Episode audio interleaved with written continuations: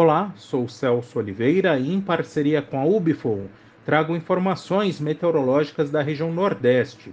Hoje é dia 12 de abril de 2022 e a expectativa é de retorno da chuva forte para todo o Matopiba, acumulados que passam dos 50 milímetros no Maranhão, Piauí oeste da Bahia. Isso associado à passagem de uma frente fria, sistema que deve intensificar na segunda metade desta semana.